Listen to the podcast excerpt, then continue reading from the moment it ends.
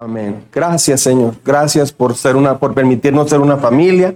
Habla nuestras vidas, Dios, en el nombre de Jesús. Amén. Amén. ¿Están contentos? Bueno, ah, hoy vamos a continuar con la serie que, que tenemos. Y, y el tema de hoy es cuando Dios te prueba con éxito. O sea, cuando las cosas mejoran mucho y salen muy bien, también somos probados. Mm, hasta ahorita, sígame con cuidado, vimos un tema que se llamó Cuando tu mundo se derrumba. Luego, cuando estás presionado a conformarte. Cuando tus creencias son menospreciadas. Cuando te piden hacer lo imposible. ¿Sí? Ah, la semana pasada vimos cuando la situación es, es extrema al rojo vivo. Y, vimos a estos jóvenes atravesando por un horno de fuego, Sadrach, Mesach y Abednego. Esta serie se llama Inquebrantables porque lo que viene de aquí en adelante para los habitantes de este planeta, dice la Biblia, eh, cada vez se están viendo cosas más difíciles. Y un fenómeno que dice la Biblia que va a suceder en los últimos tiempos es que el amor de muchas personas se va a enfriar va a haber personas que van a decir, no, en realidad Dios no, no, no es cierto. Era puro, pura psicosis colectiva o no sé. Lo primero que se va a enfriar en mucha gente es el amor. Entonces, esas personas se van a empezar a desconectar, se van a empezar y pueden llegar inclusive a, a, negar a Dios, puede llegar hasta ese extremo. Y pues la, la, como la varicela, o viruela de mono, es viruela, este, ya tiene varios millones de contagios, o miles. Ya tiene, o sea, está creciendo mucho, pero mucho. Este, entonces no, no, no, se sabe si viene otra pandemia por allí.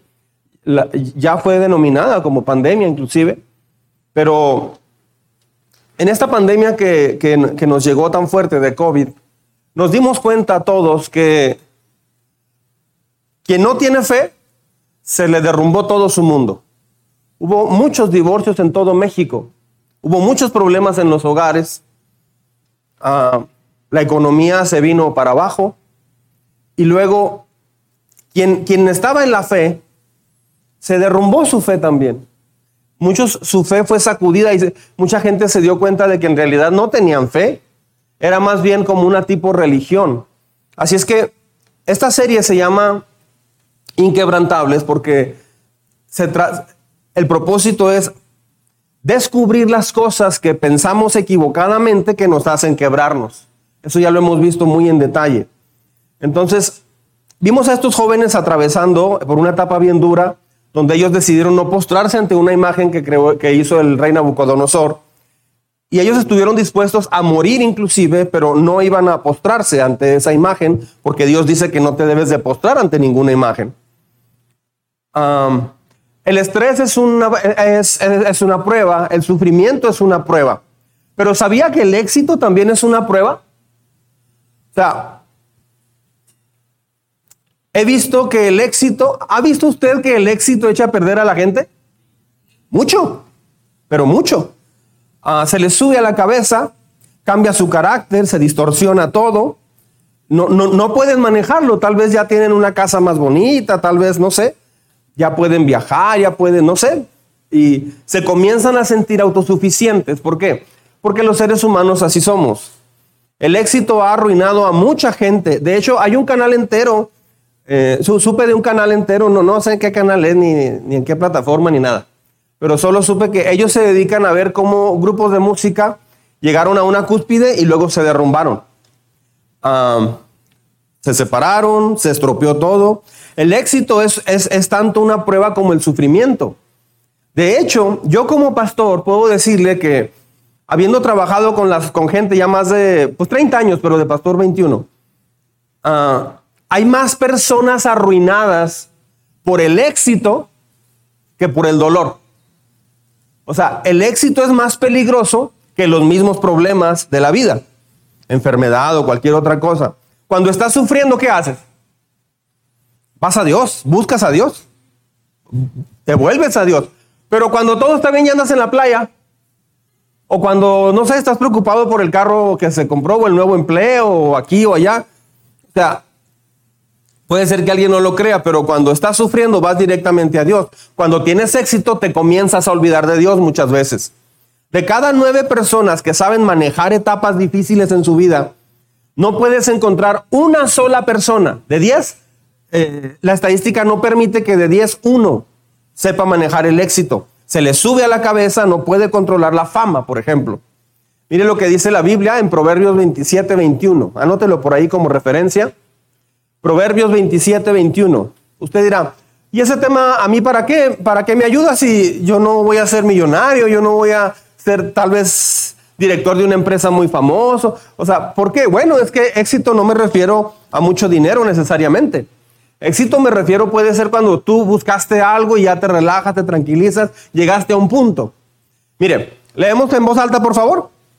El fuego prueba la dureza del oro y de la plata, pero la persona es probada por las alabanzas que recibe hay, personas que no saben recibir alabanzas. Por ejemplo, hay, algunas personas, yo me he fijado que algunas personas les digo, oye, qué buen trabajo hiciste, te felicito. Hiciste muy, muy buen trabajo. No, no, no, no, no, no, no, no, no me diga eso. Eh, la gloria es para Dios. No, no, no.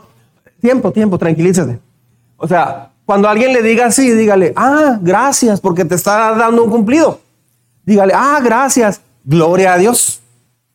O sea, no, no tiene por qué, no, no, yo soy, yo soy basura, yo soy siervo inútil. No, no, espérese, diga, ah, gracias, porque la persona te está expresando amablemente. Pero luego diga, gloria a Dios por eso. O gracias a Dios por eso.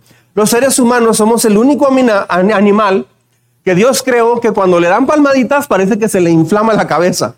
Por eso queremos hablar sobre, quiero hablar sobre el peligro del orgullo y la arrogancia, el ego. Diga conmigo, orgullo, arrogancia, ego. ¿Sí? el ego es cuando llegas a lo que tú querías llegar. Entonces, es fácil olvidar a Dios cuando estás en ese punto. Es tanto una prueba como los momentos más difíciles que se atraviesan. Pero muchas veces no entendemos que nos estamos olvidando de Dios. Ah, le invito a abrir su Biblia, vamos a leer bastante. ¿sí? Abra su Biblia, lo, voy a poner acá para, los nuevos, la, gente que nos visita nueva. ¿Sí? Es trabajo poner los textos acá al frente, es, mucho trabajo, pero lo hacemos porque queremos que se sienta parte. Yo cuando fui a la iglesia la primera vez, el, amigo que me invitó me prestó una Biblia, yo no, no sabía ni cómo abrir la Biblia, o la abría pero nada más. Y decían un texto y, yo, empezaba a buscar así. Y luego enseguida había una persona que ya lo tenía. Le decían, amén. Entonces ahí yo me di cuenta que, las personas nuevas a veces se, sienten mal. Ya mejor ya ni busqué los textos. Nada más oía, y me concentraba. Este, lo ponemos acá para que entonces se sienta parte y no se sienta así como que, eh, no encuentra los textos. No, queremos evitar eso. Daniel, ¿estoy bien? Daniel 4, ¿sí? Versículo 1. Mucha atención, jóvenes. Están los intermedios con nosotros.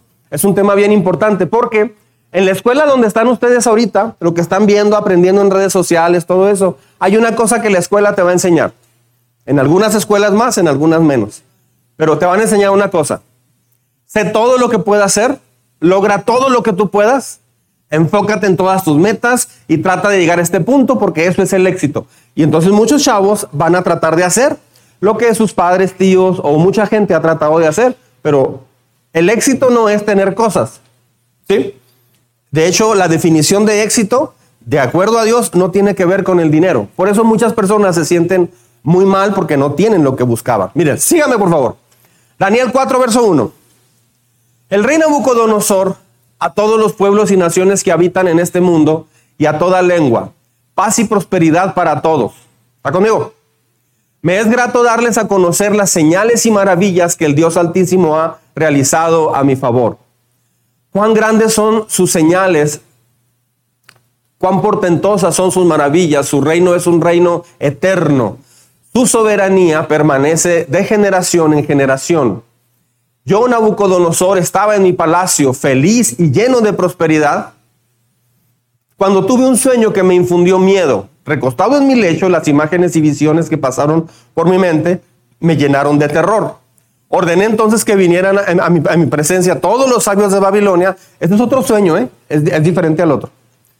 Todos los sabios de Babilonia para que me interpretaran el sueño. Cuando llegaron los magos, hechiceros, astrólogos y adivinos, les conté mi sueño, pero no me lo pudieron interpretar. Finalmente Daniel, que en honor a mí se llama Belsasar, se presentó ante mí y le conté mi sueño, pues en él reposa el espíritu de los santos dioses. Yo le dije, Belsasar, jefe de los magos, ah, yo sé que en ti reposa el espíritu de los santos dioses y que no hay para ti ningún misterio demasiado difícil de resolver. Te voy a contar mi sueño y quiero que me digas lo que significa. Y esta es la tremenda visión que tuve. Mientras reposaba en mi lecho veía ante mí un árbol de altura impresionante plantado en medio de la tierra. El árbol creció y se hizo fuerte y su copa tocaba el cielo, hasta podía verse desde cualquier punto de la tierra. Tenía un hermoso follaje y abundantes frutos. Todo el mundo hallaba en él su alimento. Hasta las bestias salvajes venían a refugiarse bajo su sombra y en sus ramas anidaban las aves del cielo. Ese árbol alimentaba a todos los animales.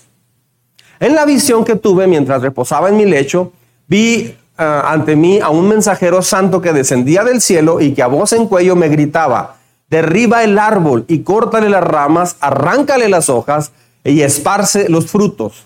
Haz que las bestias huyan de su sombra y que las aves abandonen sus nidos. Pero deja enterrados el tocón, o sea, la parte que queda del árbol, y las raíces, sujétalos con hierro y bronce entre la hierba del campo, deja que se eh, empape con el rocío del cielo y que habite con los animales y entre las plantas de la tierra. Deja que su mente humana se transforme y se vuelva como la de un animal, hasta que hayan transcurrido, ¿cuántos? Siete años. Los santos mensajeros han anunciado la decisión, es decir, el veredicto para que todos los, los vivientes reconozcan que el Dios Altísimo es el soberano de todos los reinos humanos y que se los entrega a quien Él quiere y hasta pone sobre ellos almas humildes de los hombres. Almas humildes de los hombres. Yo, Nabucodonosor, tuve este sueño. Ahora tuve el Sazar. Dime qué es lo que significa, ya que ninguno de los sabios de mi reino me lo pudo interpretar. Pero tú puedes hacerlo porque en ti reposa el espíritu de los santos dioses. Daniel, conocido también como Belsasar, se quedó desconcertado por algún tiempo y aterrorizado por sus propios pensamientos. Por eso el rey le dijo, Belsasar, no te dejes alarmar por este sueño y su significado. A esto Daniel respondió, ojalá que el sueño y su significado tengan que ver con los acérrimos enemigos de su majestad. La copa del árbol de su majestad veía crecer, que veía crecer y fortalecerse, tocaba el cielo, hasta podía verse desde cualquier punto de la tierra. Ese árbol tenía un hermoso follaje y daba abundantes frutos que alimentaban a todo el mundo. Bajo su sombra se refugiaban las bestias salvajes y en sus ramas anidaban aves del cielo. Ese árbol es su majestad. Qué interesante, ¿verdad? Ese árbol es usted, majestad, que se ha hecho fuerte, poderoso y con su grandeza ha alcanzado el cielo. Su dominio se extiende a los lugares más remotos de la tierra. Su majestad veía que, el cielo, que del cielo bajaba un mensajero santo, el cual ordenaba derribar el árbol y destruirlo y dejarlo enterrado para que se empapara con el rocío del cielo. Aunque tenía que sujetar con hierro bronce eh, y bronce el, el tocón y las raíces, de este modo viviría como los animales salvajes hasta que transcurrieran siete años. La interpretación del sueño y el decreto que el Altísimo ha emitido contra su majestad es como sigue. Verso 25. Usted será apartado de la gente y habitará con los animales salvajes. Comerá pasto como el ganado y se empapará con el rocío del cielo. Siete años pasarán hasta que su majestad reconozca que el Altísimo es el soberano de todos los reinos del mundo y que se los entrega a quien él quiere. La orden de dejar el tocón y las raíces del árbol quiere decir que su majestad recibirá nuevamente el reino cuando haya reconocido que el verdadero reino es el del cielo. Por lo tanto, yo le ruego a su majestad aceptar el consejo que le voy a dar. renuncie usted a sus pecados y actúe con justicia. Subraya eso en su Biblia, por favor. Renuncie usted a sus pecados y actúe con justicia. Renuncie a su maldad y sea bondadoso con los oprimidos. Tal vez entonces su prosperidad vuelva a ser la de antes.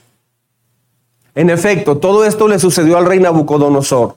Doce meses después, mientras daba un paseo en la terraza del Palacio Real de Babilonia, exclamó, miren la gran Babilonia que he construido como capital del reino. La he construido con mi gran poder para mi propia honra.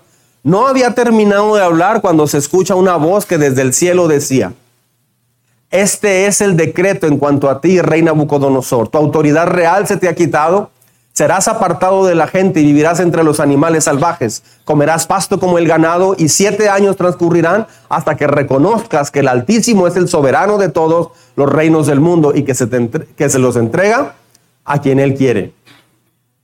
Y al instante se cumplió lo anunciado a Nabucodonosor. Lo separaron de la gente, comió pasto como el ganado, su cuerpo se empapó con el rocío del cielo y hasta el pelo y las uñas le crecieron como plumas y garras de águila. Pasado ese tiempo, yo, Nabucodonosor, elevé los ojos al cielo y recobré qué? El juicio. Entonces alabé al Altísimo y honré y glorifiqué al que vive para siempre. Su dominio es eterno, su reino permanece para siempre. Ninguno de los pueblos de la tierra merece ser tomado en cuenta. Dios hace lo que quiere con los poderes celestiales y con los pueblos de la tierra. No hay quien se oponga a su poder ni quien le pida cuentas de sus actos. impresionante lectura, ¿verdad? Nabucodonosor, déjeme le platico algo así rapidito. Nabucodonosor era un hombre mm, muy exitoso en todo el planeta en ese momento. Su papá había sido rey de Babilonia. Él era un general muy joven del ejército babilónico. Era un joven, 25 o 30 años. Uh, y la proeza que él hizo es que derrotó al imperio asirio de esa época, que era el más grande, y entonces posicionó a Babilonia como el imperio más grande. Una vez que tomó el reinado de este imperio, lo expandió de una manera tan increíble. Este general joven, este, sin ayuda de, de otros ejércitos, derrotó al imperio más grande que había en su época. Él regresó entonces como un gran guerrero, un gran general, Ah, como un gran conquistador. Entró por la entrada de desfile militar más impresionante debe haber sido increíble aquel suceso. Pues este joven a muy temprana edad alcanzó el éxito de una manera increíble. Cuando su papá murió, él le sucedió como rey. Expandió el imperio, como dije ahorita. Pues todo el mundo le tenía miedo a Nabucodonosor. Todo el mundo le tenía mucho respeto. En ese entonces se llamaba Babilonia y él construyó, eh, eh, en Babilonia se construyeron uno de, los siete, de las siete maravillas del mundo, que eran los, los jardines colgantes de Babilonia.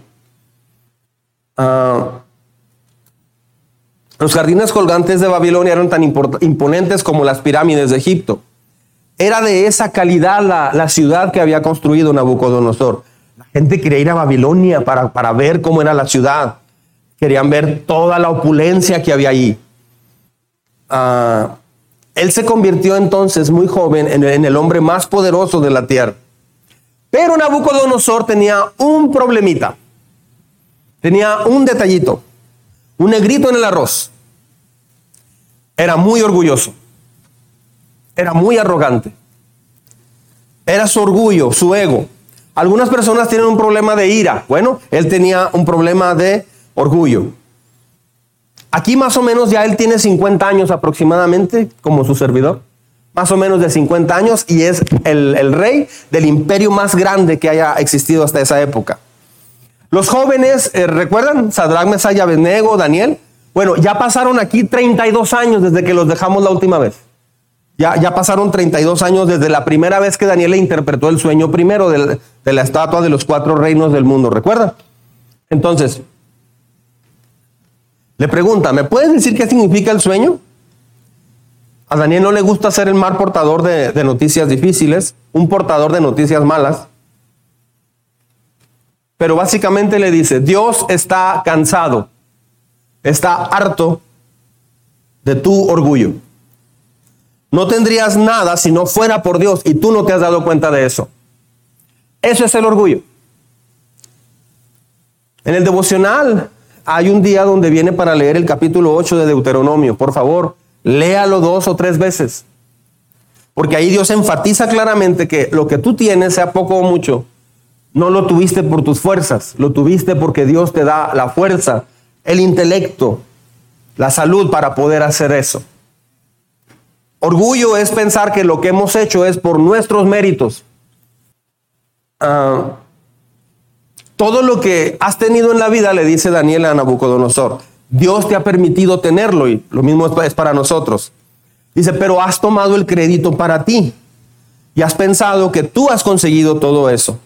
Dios te ha mostrado muchos milagros. Fíjese qué interesante.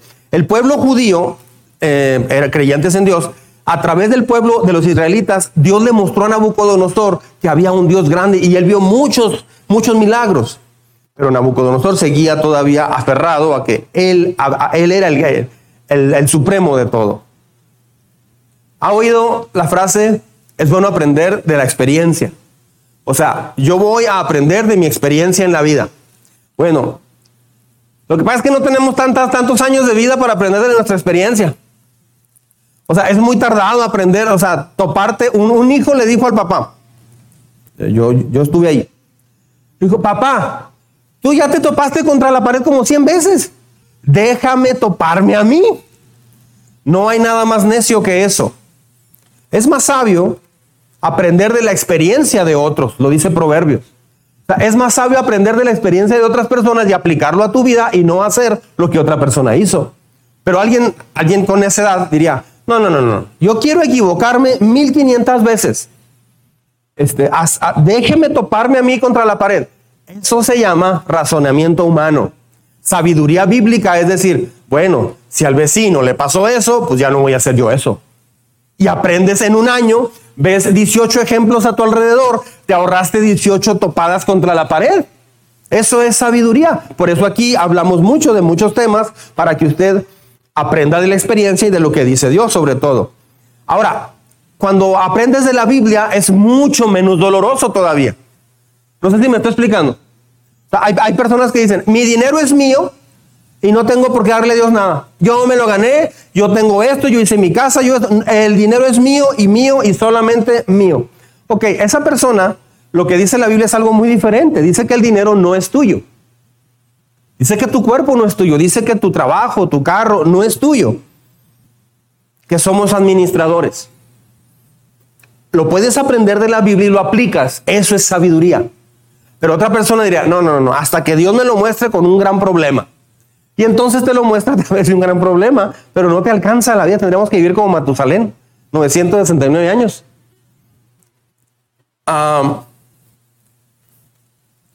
Si las buenas temporadas de su vida ya se han ido acabando, necesita tomar notas el día de hoy.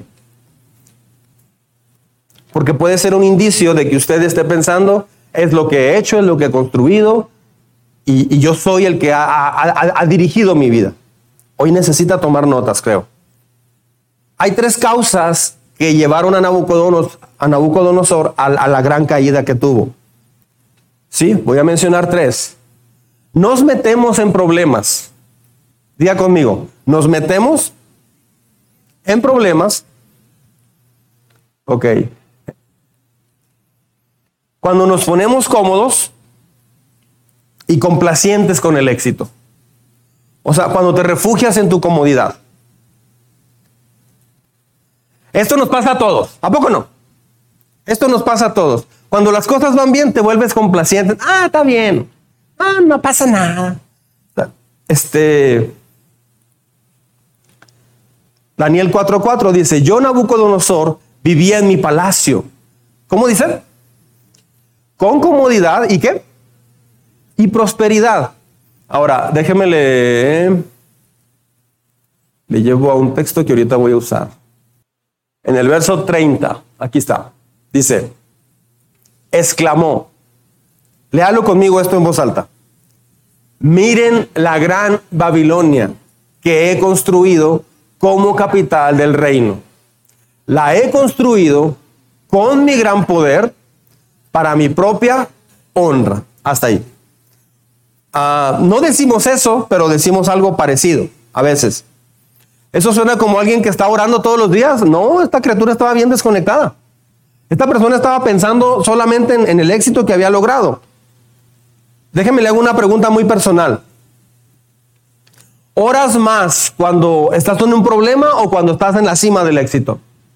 Cuando estás en un problema, no hay duda. Oras más cuando estás sufriendo que, cuando todo va bien. Señor, ayúdame, por favor, ayúdame. Oramos más. Ah, el, verano pasado fui con mis sobrinos y con Bruno y Edgar. Edgar. Fuimos a, Puerto Vallarta.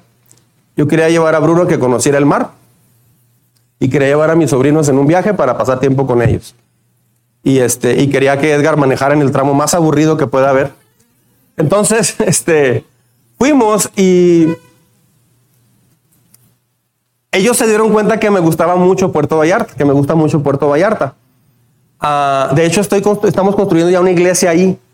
Este, vamos a, eh, predico aquí, agarro el avión, vamos y lo predicamos y luego regreso. Anda, pues. Este, se dieron cuenta que yo no usaba el, localizador satelital, ¿cómo se llama? El GPS. Ah, porque yo ya conocía la ciudad. Entonces Carlos me decía, ah, ah, y ya daba, vuelta desde antes, porque yo ya conocía la ciudad. Me dicen, ¿cuántas veces ha venido, pastor? Y luego, esta es la doceava vez que vengo. Ok. Pues así. Ah, pero ya fue una treceava. Ok. Llegó un momento donde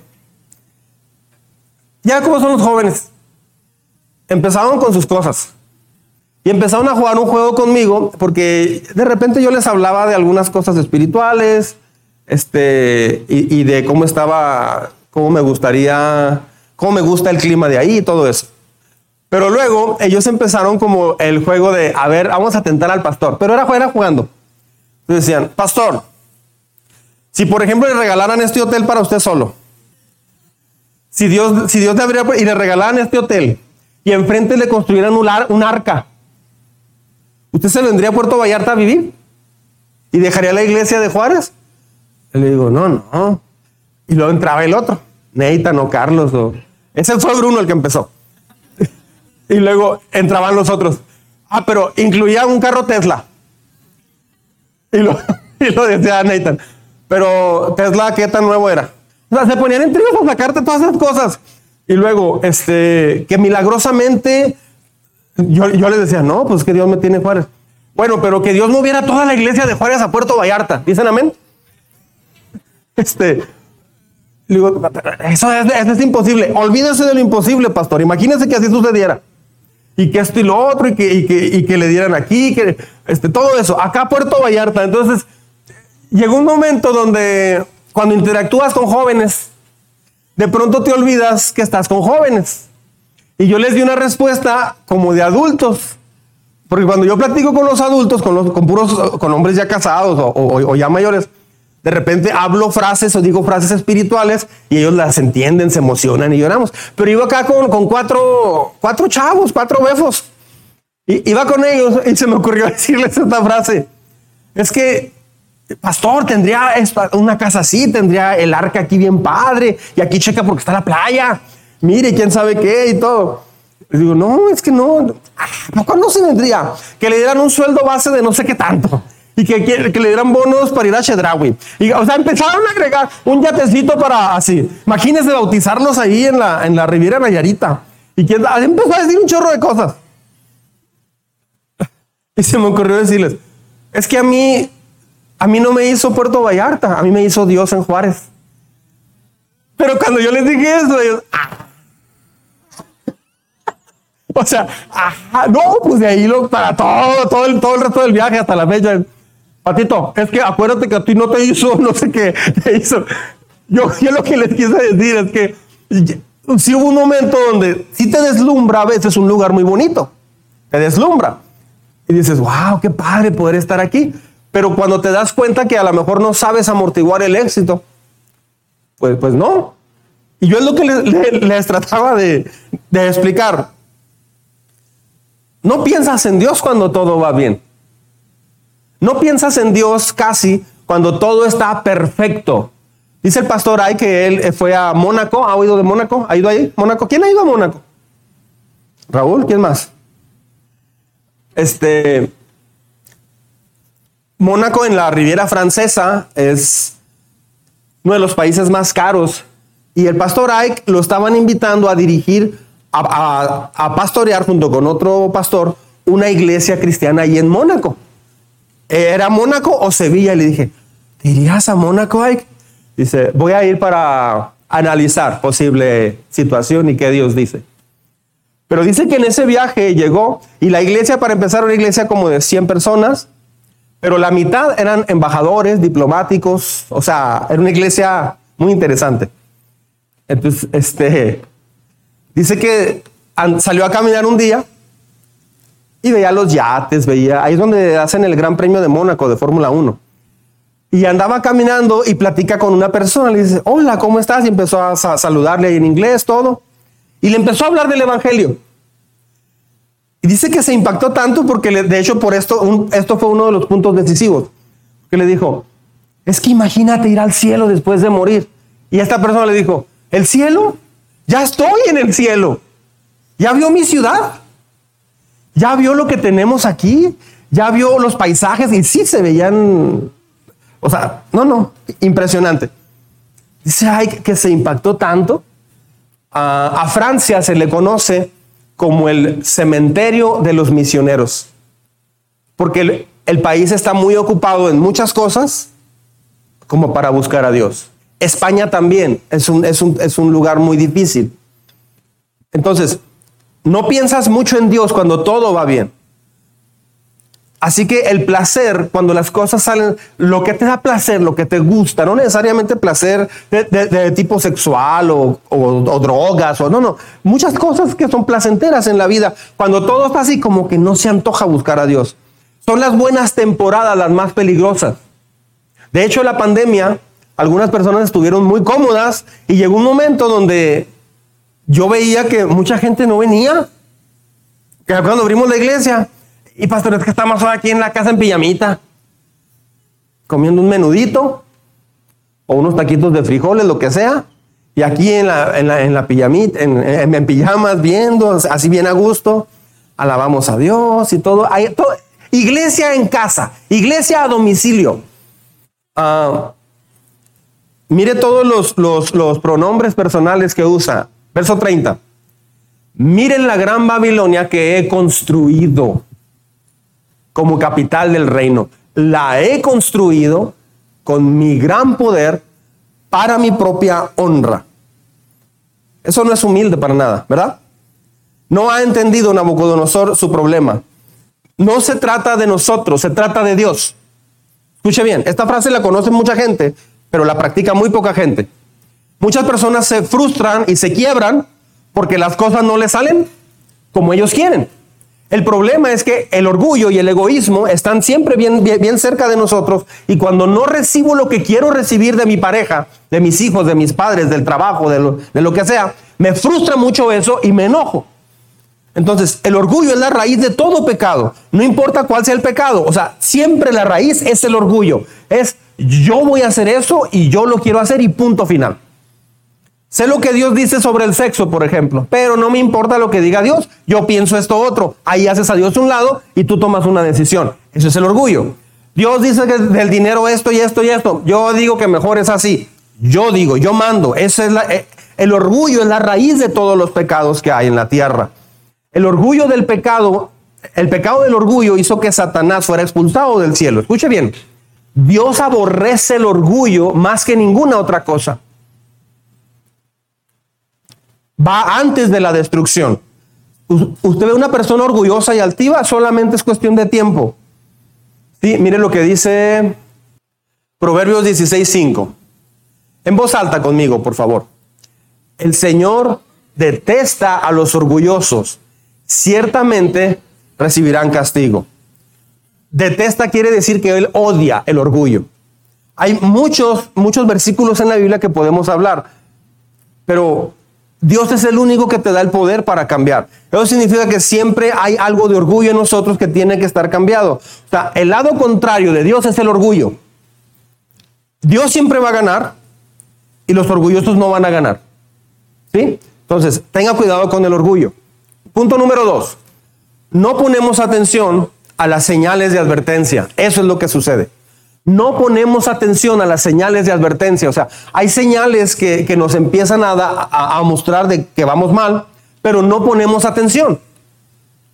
Sí, está como la, la canción de... Esa. El último beso se llama. Que iban a más de 100 y prendió las luces para ver y pasó un letrero de desviación, el cual pasamos, el cual cruzamos sin precaución y el carro volcó y hasta el fondo fue a dar. Este, no, no tomaron precaución por un, por un letrero que vieron. Entonces, a menudo tu vida, cuando las cosas van bien, no ves las señales de advertencia. Cada éxito trae sus propias semillas de destrucción. ¿Sabía eso? Todo lo que te sale muy bien, todo lo que te va muy bien, cuidado, porque dentro de todo eso que está bien puede traer una semilla que te puede destruir más adelante. más, adelante. Entonces tienes que cuidar mucho lo que está pasando. Las señales no se ven mucho porque el orgullo te ciega. El orgullo no te permite ver. Eso es cierto en cualquier área de la vida. ¿sí?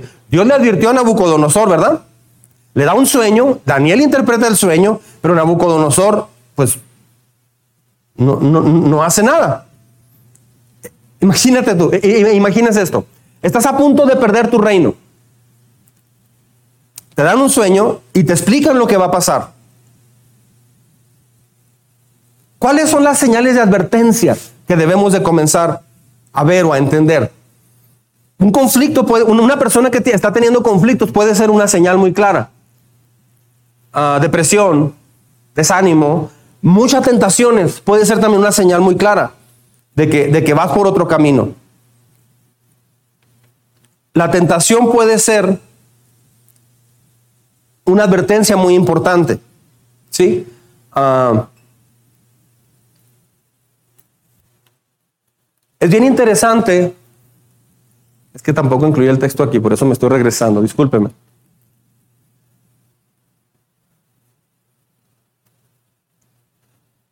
Aquí está. Dice, por lo tanto, yo le ruego a su majestad aceptar este consejo. ¿Estoy bien? ¿Sí, va? que le, voy a dar. Renuncie usted a sus pecados, actúe con justicia, este, renuncie a su maldad y sea bondadoso con los oprimidos. Tal vez entonces su prosperidad vuelva a ser la de antes. Dice, en efecto, todo esto sucedió al rey Nabucodonosor. Así, y lo verso 29, mire, 12 meses después, o sea, le dijeron eso y lo pasan 12 meses, un año completo, y no hizo nada Nabucodonosor. Entonces, es algo muy, muy, muy marcado. No vemos las señales de lo que nos sucede frecuentemente. No vemos las señales de advertencia, típicamente. No ponemos atención a las señales de advertencia. Ah, cuando le dijo esa que, que urgía, urgía que, hacía eso, Nabucodonosor no hizo así absolutamente nada. Ah, primero le dice, deja de pecar, arrepiéntete. Ya hemos hablado sobre esa palabra, arrepiéntete. La palabra arrepiéntete en griego es metanoia. Metanoia, así como se oye, quiere decir cambiar la actitud, hacer un cambio de mi actitud, un, cambio en mi manera de pensar. Eso significa arrepentirse. La humildad, escucha bien esto, la humildad es una opción. El orgullo también es una opción. La humildad es algo que tú decides hacer en el momento. Reconoces, hablas con Dios y cambias. El orgullo también es una decisión. Ni una sola vez en la escritura dice que, le pidas a Dios que te humille. Muchos confunden eso y dicen, Señor, humíllame por favor. Humíllame hasta lo más bajo. No hay una sola oración en la Biblia que le digas a Dios así. Ah, la humildad, pero la humildad es una opción. Pero la Biblia sí dice, humíllense delante de Dios. O sea, ustedes voluntariamente reconozcan. El orgullo, escucha bien esto, el orgullo es cuando tomas crédito por lo que no has hecho. Otra vez, el orgullo es cuando tomas el crédito aplaudiéndote a ti mismo, o sea, que tú lo hiciste por ti mismo. Y eso es bien peligroso. Cuando te atribuyes el éxito tú en lugar de, de otra persona. No pudiste haberlo hecho sin Dios. ¿Por qué sacar a Dios de la jugada? No pude haberlo hecho sin otras personas, porque decir yo. El orgullo es aceptar el crédito por las cosas que Dios ha hecho, no por las cosas que nosotros pensamos que, hemos hecho. La humildad, ¿sabe qué es la humildad? Déjeme, se lo digo muy sencillo. Es pensar menos en ti. Otra vez. Orgullo es pensar en ti y tomar el crédito para ti. Humildad es pensar menos en ti. Mucha gente cree que la humildad significa ir caminando y diciendo, no valgo nada, soy un cero a la izquierda, soy la verruga de la verruguita, soy inútil, soy un montón de basura. Eso es, eso es lo que soy, nada más, no soy nada. Eso, muchos piensan que eso es humildad. Hay una persona que cuando pasaba al frente de la iglesia siempre pasaba así. Se agachaba. Y a mí eso siempre me llamó la atención. Pensaba esa persona que, caminar así como que era un acto de humildad. No, pues Dios te hizo derecho. Este. Es, un, es, es algo muy orgulloso decir, yo he conseguido todo, yo he hecho todo. Jesús no murió por la basura, así es que no eres basura. Amén. No eres un montón de huesos que no sirven para nada. Y no, no, no somos eso. Mira la cruz, eres muy valioso para Dios porque Él dio su vida por ti. Muestra cuánto eres valorado. Jesús murió por ti, así de valioso eres. Pero también somos profundamente defectuosos. Y ahí no sé si alguien dijera, ah, yo no tanto, pastor, usted solo. No, somos profundamente defectuosos. Sí, ah, somos eh, estamos rotos. Tenemos una naturaleza caída llena de debilidades, errores y pecados.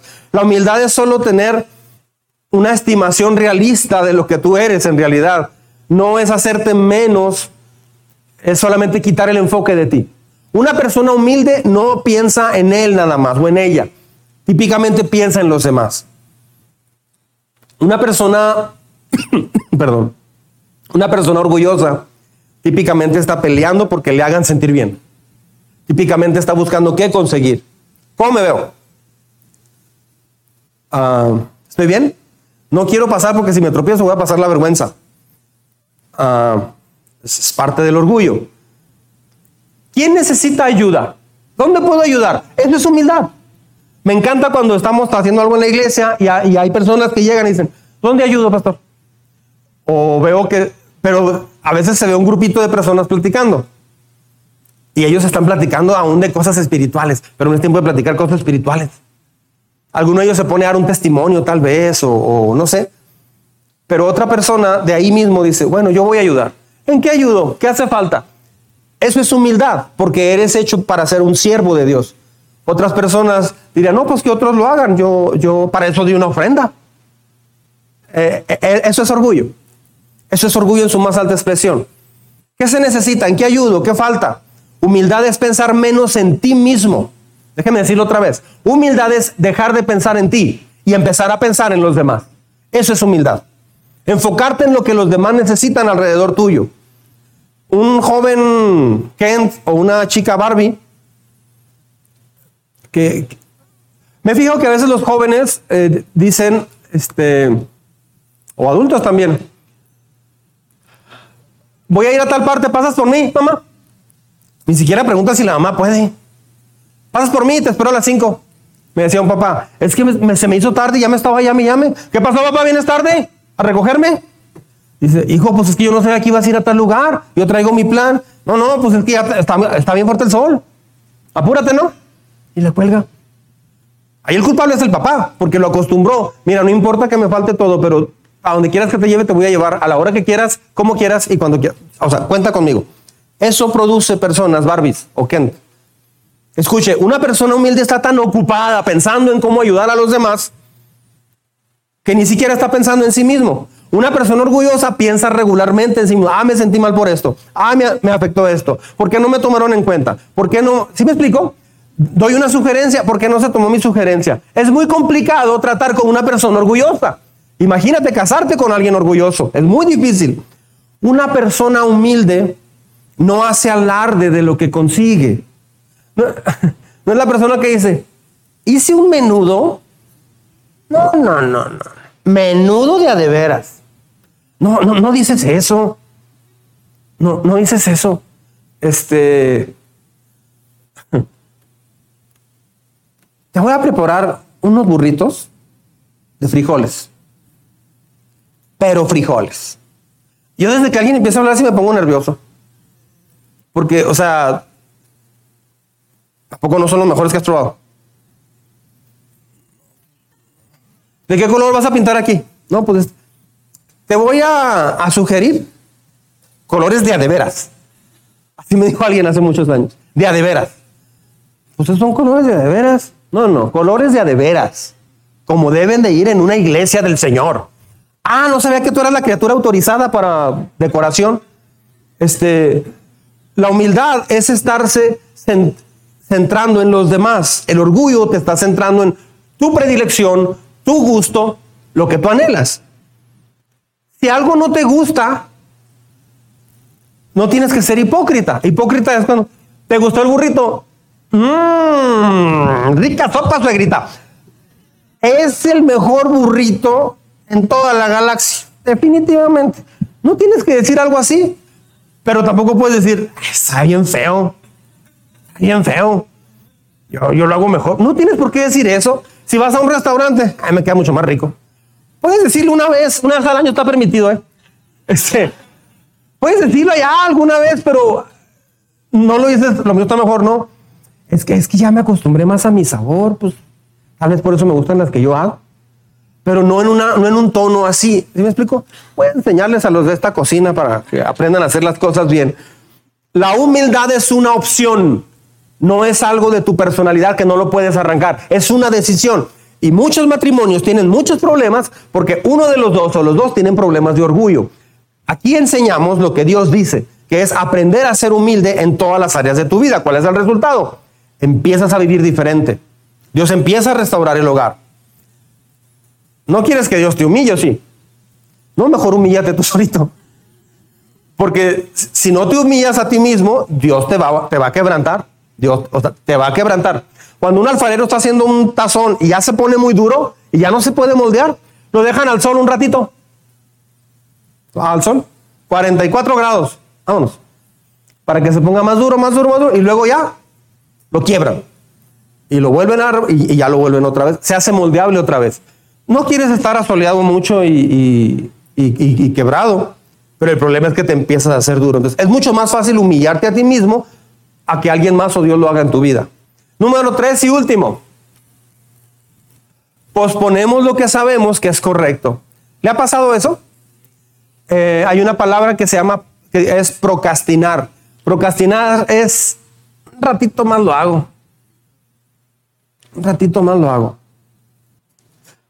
un, matrimonio, ella, ella tenía fama de ser muy impuntual. Vivía enfrente de su trabajo ella, literal, así que así cruzando la calle. Y era la gerente. Y el esposo le decía, yo hablé con los doce, no, no están aquí. El esposo le decía, oye, entras a las ocho, ¿eh? Sí, y eres la gerente, ¿no? 7.59. No llegas en un minuto, ¿o sí? Porque es hasta que tienes que cruzar. O sea, es una calle, pero pasas tu oficina hasta el fondo. No, sí llego. En 20 años, decía él, nunca llegó temprano a la escuela y vivía enfrente. Y luego dice que una vez le dijo, ahora son 12.20, 25. A las 4 tengo que, estar en el banco. Antes de las 4 tengo que salir porque si me lo cierran, me tienen un problemón. Antes de las 4, que no se me olvide.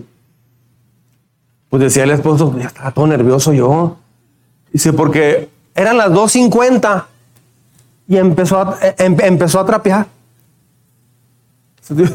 Sé que checaba el reloj te falta mucho. No, estoy trapeando aquí nada más. Falta mucho hasta las 4. Van a ser las 3. Haces 20 minutos hasta allá. O sea, a las 3.35 se mete a bañar. ¿Te vas a bañar todavía? Sí, sí, sí, sí, se alcanza. Se metió ahí. Salió faltando 5 para las 4. corriendo se sube la camioneta, patinó la camioneta, se fue y regresó a las 4.15 muy enojada. Los del banco cierran cuando les da su gana. O sea, este, pensamos que tenemos opción y tiempo, pero no lo hay. No lo hay. Esa es la tercera razón por la que Nabucodonosor cayó y es la tercera razón por lo que a veces el éxito nos daña tanto. Si no escuchamos la advertencia, posponemos lo que sabemos que es correcto. Si hay algo que usted sabe que es correcto, no lo posponga, hágalo inmediatamente. Procrastinamos, lo posponemos, lo demoramos, lo aplazamos. O sea, hay algunos de ustedes que Dios ya tiene tiempo diciéndoles acerca de varias decisiones bien importantes, como persona y como pareja. Pero no lo están haciendo porque lo están dejando para más adelante. No deje para después lo que ya pueda hacer para Dios ahorita. Mire lo que dice la escritura. En efecto, todo esto le sucedió al rey Nabucodonosor 12 meses después, insisto, 12 meses después. ¿Qué estuvo haciendo todos esos 12 meses Nabucodonosor? Si le dijeron, haga esto, arrepiéntase, cambie esto, así, así, vas a perder tu reino, vas a perder tu mente, vas a perder todo. ¿Qué hizo él? ¿Qué está haciendo usted? ¿Qué está haciendo usted? ¿Qué estoy haciendo yo? Ignorando, aplazando, olvidando. Perdió su reino, perdió su mente, literalmente se volvió loco. La historia lo confirma, ¿sabía? La historia secular confirma esto en Nabucodonosor. Hubo un, periodo de tiempo, no se sabe exactamente cuándo, pero esto sí pasó. Algunos piensan que significa más o menos siete años, que son literales, pero bueno, el, el, punto o el detalle no es ese.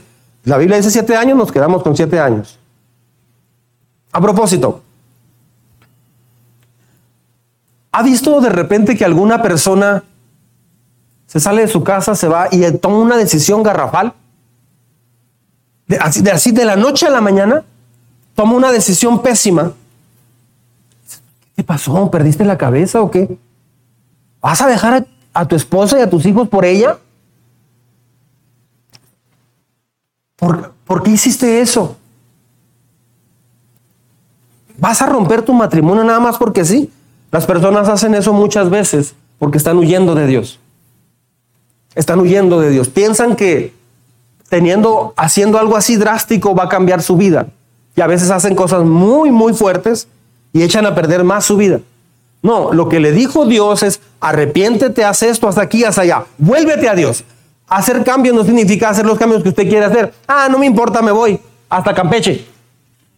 En bicicleta. Y a ver, adiós. ¿Y tus hijos? No me importa. ¿Y tu esposo? No, no me importa. Es una condición autodestructiva a la gente le llama mucho la atención hablar de lo que hacen los famosos, por ejemplo. Le encanta hablar de lo que hacen los famosos. Los últimos Óscares, eh, para relacionarlos, todo el mundo habla de Will Smith, por lo que él hizo. Pregúntele Ventaneando. Es muy, es muy famoso, es, muy apetecible hablar de lo que alguien que alcanzó fama hizo. Pero Dios tuvo misericordia de Nabucodonosor y después de este periodo de humillación, él volvió a ser rey otra vez.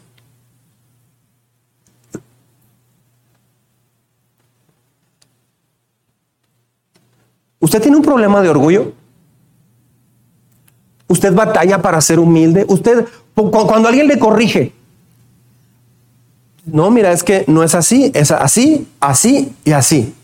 Sí, pero es que, o sea, si lleva una hora para que te digan, no, así no es, te equivocaste. Si lleva una hora, media hora, mucho tiempo, puede ser, no digo que, no, pero puede ser. Pregúntele a Dios que hay un problema de orgullo. Hay papás que me han dicho, no, yo no, yo no le entro. Ahí le encargo a mi hijo, dígale esto y de esto y de esto. Porque decirle yo, arde Troya y es un problemón tremendo. No puedo corregirle algo. Pero me he fijado que usted lo corrige, a usted no le dice nada, pastor. Pues porque no viven conmigo. Ah, no todo mundo es corregible. No todo mundo es corregible. Eso es orgullo. ¿Cuánto tiempo te toma darte cuenta cuando te estás metiendo en un problema por, orgullo, estás hablando cosas que no son? ¿Te sabes frenar? ¿Se sabe frenar usted? O si no, pues ya empecé, pues ni modo, así, así nos vamos. Y tú también. Y, y le sigo y le sigo. no alcanzo a frenarme. Eso le pasó a Nabucodonosor. Pero él duró 12 meses Hasta que llegó un momento donde dijo, he aquí, miren lo que he hecho, la gran Babilonia, para mi honra. En ese momento pierde el juicio. Este es el... Ahora, yo no quiero dejarles aquí nada más. Ya, ya terminé hoy la predicación, pero no quiero dejarles aquí. Quiero llevarles la próxima semana cómo recuperarte. ¿Cómo sales de una etapa de orgullo y cómo te recuperas para volver a una plenitud con Dios? Orgullo, repito y termino con esto. Orgullo es no necesito a Dios en realidad, yo puedo solo. Cuando alguien batalla para buscar a Dios, lo que está diciendo es justamente eso. No necesito de Dios. No lo decimos así, pero no tomas el tiempo seriamente para buscar a Dios porque piensas que no es tan importante porque tú puedes más o menos hacer las cosas. Entonces vamos a ver qué hizo Nabucodonosor la próxima semana para regresar. ¿qué, ¿qué es lo que Dios dice que se debe de hacer? ¿Por qué no cerramos nuestros ojos? Vamos a... Vamos ahora, así como está sentado, así como está sentado. Yo, quisiera ayudarle brevemente a reflexionar sobre esta predicación.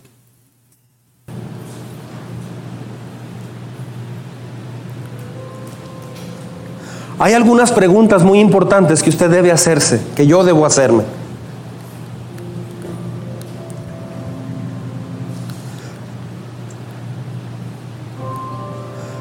La primera es, ¿Usted logra identificar cuando hay orgullo en su vida? ¿Usted se alcanza a dar cuenta cuando está actuando de una manera orgullosa o autosuficiente? ¿O ya no se da cuenta de eso? Tal vez escucha un tema aquí en la iglesia y en el carro o en la casa dice, yo no estoy de acuerdo con lo que se dijo, a pesar de que está en la Biblia. Eso es orgullo, en su más alta expresión. Nunca una persona así va a lograr va a lograr una vida plena con Dios. Jamás. De hecho, toda persona que deja de ir a una iglesia y se aleja de Dios tiene un problema. Una parte es el orgullo, es la raíz principal.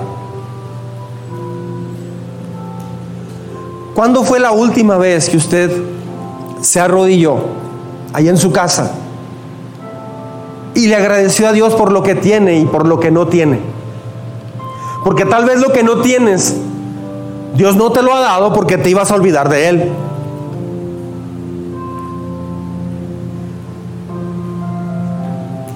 Hay cosas que Dios no, no nos da porque nos van a hacer daño. Tu papá a veces no te da cosas porque te vas a hacer daño con eso.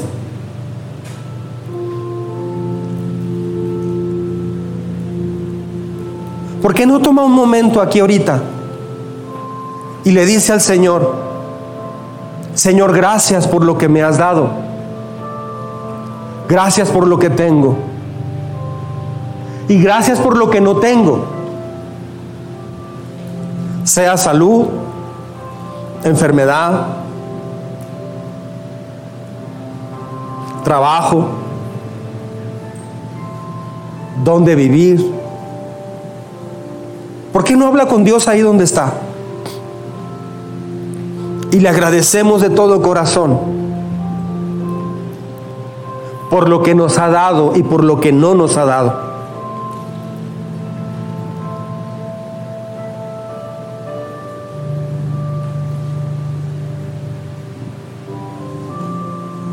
¿Por qué no pedir perdón ahorita? Ahorita mismo, en este momento, sin postergarlo. Por las actitudes que a veces tenemos o hemos tenido, donde parece que está todo bien, parece que está tranquilo todo, y nos hemos amoldado a una vida cómoda. Pero Dios comienza a quedar en un segundo plano. Hoy Dios te está llamando. Al igual que lo hizo con Nabucodonosor, hoy Dios te está llamando No dejes pasar 12 meses. Hoy es el día de hablar con Dios. Esta semana puede ser tu semana de retiro con Dios, por así decirlo. Esta semana puede ser la semana de volver al Padre, reconectarte con Él, voltear a verlo a Él otra vez.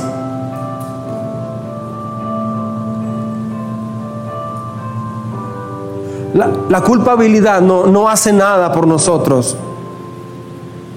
Si alguien se siente que no es digno de acercarse a Dios porque se equivocó y tomó decisiones equivocadas, ese pensamiento no es de Dios. Es tiempo de pedirle perdón mejor y volvernos a Él.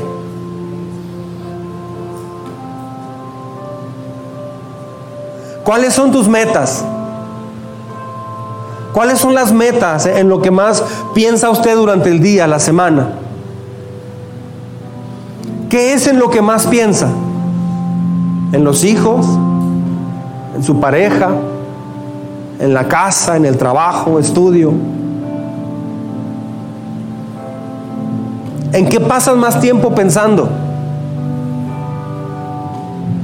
Eso puede ser un obstáculo una vida cómoda, una vida distraída.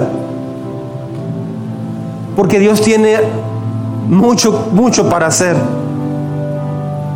Y necesita que nosotros vayamos en lugar de Él con los que no lo conocen. Dios necesita que sus hijos vayamos a hacer buenas obras a esta ciudad. Vayamos a orar por la gente.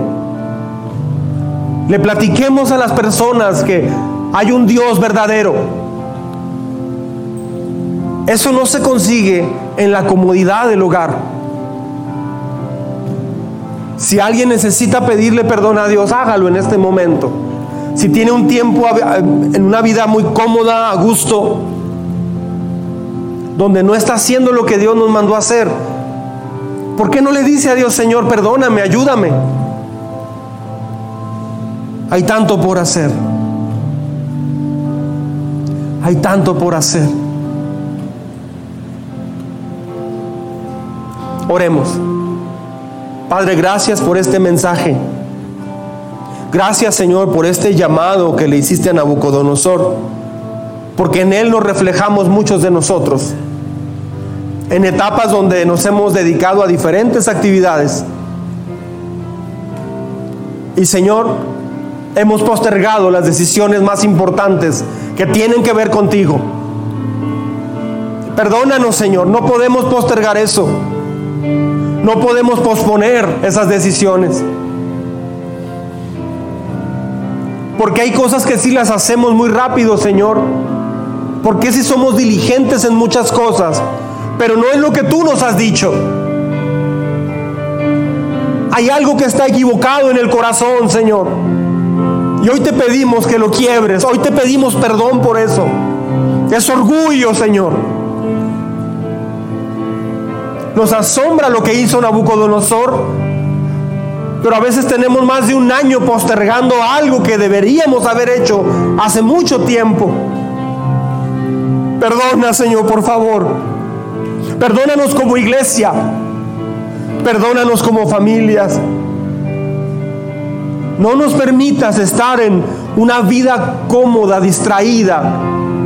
No que la comodidad sea mala, Señor, sino una vida cómoda en el sentido de llena de orgullo, viviendo para nosotros nada más. Señor, hay tanta necesidad alrededor. Dígale ahí en su corazón, enséñame, Señor. Enséñame a pensar menos en mí y a pensar más en, en los que me rodean.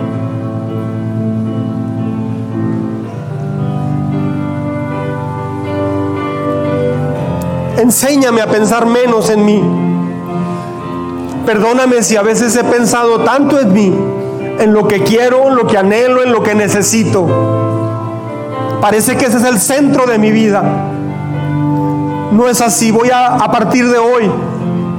Quiero cambiar, Señor, a ser una persona más humilde.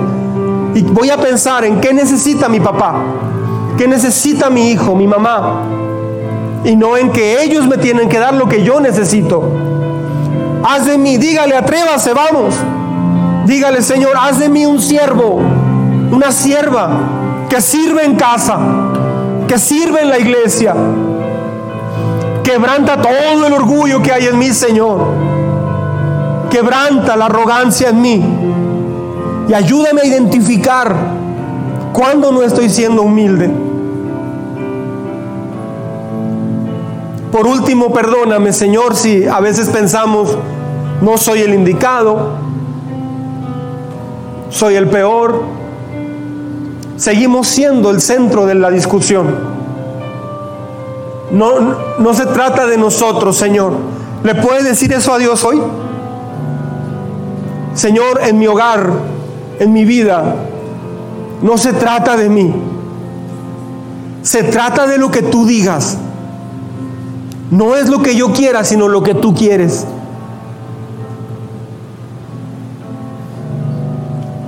Ayúdanos, Padre, por favor. En el nombre de Jesús. En el nombre de Jesús. Amén. Amén.